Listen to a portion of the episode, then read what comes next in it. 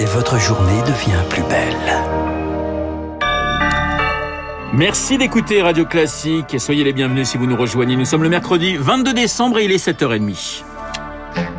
La matinale de Radio Classique avec Renaud Blanc. Et avec Charles Bonner pour le journal de 7h30. Bonjour Charles. Bonjour Renaud, bonjour à tous. À la une ce matin, les difficultés pour soigner les malades contaminés par le variant Omicron. Les vaccins avec la dose de rappel restent efficaces, pas les injections d'anticorps. Résultat d'une étude de l'Institut Pasteur, des injections utilisées pour les plus de 350 000 immunodéprimés.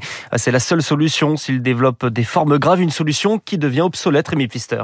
Le problème, c'est que le variant Omicron a tellement muté que les anticorps monoclonaux créés il y a deux ans ne le reconnaissent pas. Ces traitements injectés durant l'hospitalisation étaient pourtant le dernier recours pour les patients insensibles à la vaccination, selon l'immunologue Eric Billet. Ce qui pose évidemment un gros souci. Pour les gens qui euh, immunodéprimés, euh, ces gens-là, euh, ils ont besoin des thérapies d'anticorps monoclonaux, donc il va falloir qu'ils adaptent. Parce que sinon, effectivement, face à Omicron qui devient très majoritaire, euh, les patients qui bénéficiaient de ces immunothérapies euh. Sur les neuf traitements à base d'anticorps, un seul semble pouvoir s'adapter à Omicron et encore, l'efficacité tomberait à 30% pour empêcher les décès. Mais problème, prévient Antoine Flau, il n'y en aura pas pour tout le monde. Il n'y a pas beaucoup de, de ces médicaments disponibles. La, la, panoplie des options se raréfie et à cause de cela, on a malheureusement des risques de rupture de stock euh, pour certains de ces médicaments euh, qui seront pourtant très précieux euh, dans, dans, les semaines à venir. Quels sont alors les recours pour ces patients? Les traitements antiviraux, eux, ne semblent pas impactés par Omicron, mais tout l'enjeu, c'est de les administrer le plus tôt possible, c'est-à-dire avant même une éventuelle hospitalisation. Les explications de Rémi Pfister, justement, les hospitalisations, plus de 16 000 patients dont près de 3100 en réanimation. C'est 300 de plus en une semaine. Et le gouvernement s'attend à voir 4000 malades en soins critiques pendant les fêtes. Après les plans blancs déclenchés quasiment partout, les opérations non urgentes sont déprogrammées. C'est le cas depuis lundi aux hospices civils de Lyon. Une décision pour faire souffler les soignants, selon Sébastien Courreau, le chef du service pneumologie à l'hôpital Lyon-Sud. On est vraiment dans un marathon. La question, c'est de tenir sur la longueur. Le choix, il était très simple et assez cornélien en réalité. C'était soit annuler les repos de tout le personnel qui en a besoin depuis plusieurs semaines, soit reporter certains soins pour pouvoir réallouer les ressources sur ce qu'il faut faire actuellement et notamment l'accueil des patients Covid et des patients urgents non Covid. Il y a traditionnellement, durant l'hiver, beaucoup plus de pathologies aiguës. C'est tout particulièrement vrai pour les enfants avec la bronchiolite est une épidémie qui est relativement forte et qui continue. Pour protéger les hôpitaux, le gouvernement accélère Conseil des ministres exceptionnel ce lundi. Présentation d'un projet de loi pour transformer le pass sanitaire en passe vaccinal. Adoption attendue dans la première quinzaine de janvier. À l'étranger, on limite les contacts en Allemagne. Interdit de recevoir plus de 10 invités vaccinés à Nouvel An. Deux s'ils ne le sont pas. En revanche, les États-Unis à contre-courant. Joe Biden refuse de paniquer. Allocution hier, pas de restrictions, mais la distribution de 500 millions de tests gratuits. En Israël, on garde la stratégie du tout vaccin.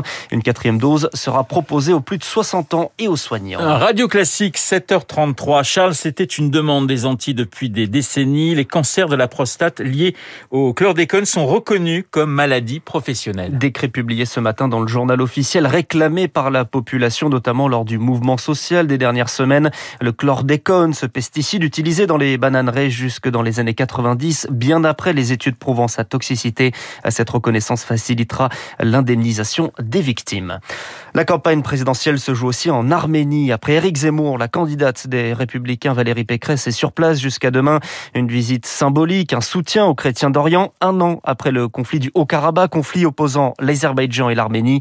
Et pour les candidats de droite, l'enjeu, ce n'est pas seulement la diaspora arménienne, selon le politologue de l'IFOP Jérôme Fourquet, mais l'électorat catholique conservateur. Ce caractère stratégique de cet électorat est renforcé cette année par la concurrence et la lutte que se livrent Éric Zemmour et, Valérie Pécresse. Et donc cette concurrence électorale pour contrôler ce cœur de l'électorat de droite traditionnel, ce qu'on pourrait appeler l'électorat de la manif pour tous ou de la droite Trocadéro, eh bien passe par le détour euh, par l'Arménie. On a considéré dans ces deux états-majors que parler du sort des Arméniens, comme hier des, des chrétiens d'Orient, était un levier tout à fait à cet électorat-là. Jérôme Fourquet, interrogé par Victoire Fort. Et nous reviendrons sur cette visite de Valérie Pécresse en Arménie avec euh, Guillaume Tabar et son édito politique juste après le journal de 8 heures. C'est un autre sujet de la campagne présidentielle, l'impôt sur la succession. Clivage habituel, la gauche veut plus taxer l'héritage, la droite veut l'alléger. Et dans ce débat, une note du Conseil d'analyse économique met le feu aux poudres. Les économistes proposent une réforme en profondeur de la fiscalité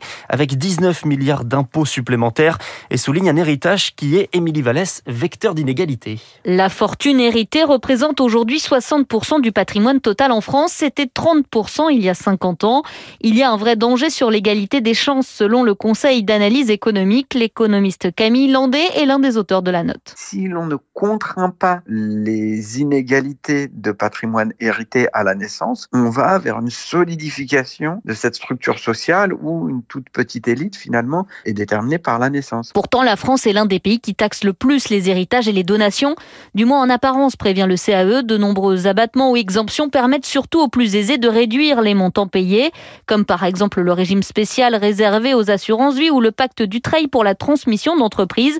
Et cela ruine le principe de progressivité. Si c'était des exemptions qui avaient une très forte justification économique, il faudrait évidemment les garder. Mais les effets bénéfiques sur l'économie, sur l'emploi, sur l'investissement ne sont pas démontrés. Or, ça coûte très cher aux finances publiques et ça augmente très fort les inégalités. Il faut donc revoir ces mesures, clarifier, simplifier le système. Le CAE préconise aussi de prendre en compte tous les héritages reçus au cours de la vie d'un individu pour établir le taux d'imposition qui lui sera appliqué sur une succession au moment du décès de ses proches. Le décryptage d'Émilie Vallès. Euh, Charles, les Marseillais, au sens propre comme au sens figuré, peuvent respirer. La grève des éboueurs a pris fin hier. Conflit sur les 35 heures dans la fonction publique. Un accord trouvé entre les syndicats et la métropole. Après un mois et demi accumulées, c'est un ouf de soulagement pour les commerçants. Même y a deux jours de Noël, le mal est fait, selon Corinne Iniesti, la présidente de la CPME des Bouches-du-Rhône. On décore nos, nos, vitrines, on a les marchés Noël, on a des illuminations et on a au milieu ces énormes tas de poubelles non ramassées. C'est sûr que ça va pas se ramasser d'un coup. Donc bien évidemment, les commerçants sont au bourg du rouleau. On a déjà eu euh, toutes les manifestations pendant 18 semaines sur euh, le pass sanitaire bien sûr, on va pas rattraper le chiffre d'affaires perdu jusqu'à 40 voire 60 Alors les aides pour l'instant ne sont pas prévues. Et puis on termine avec euh, le sport et la 19e journée de Ligue 1 de football. Tous les matchs en simultané ce soir à 21h. Tous peut-être car un irréductible virus touche les Girondins de Bordeaux. Plusieurs cas de Covid. Des tests seront réalisés ce matin avant une éventuelle demande de report du match contre Lille. Merci Charles Charles Bonner pour le journal de 7h30 que nous retrouverons à 8h30 pour un prochain point d'actualité. Dans un instant, les spécialistes, nous serons en ligne avec Klaus Kinsler. Klaus Kinsler, c'est cet enseignant de Sciences Po Grenoble suspendu par sa direction, accusé sur les réseaux sociaux d'être islamophobe. Klaus Kinsler qui défend la liberté de penser et le débat.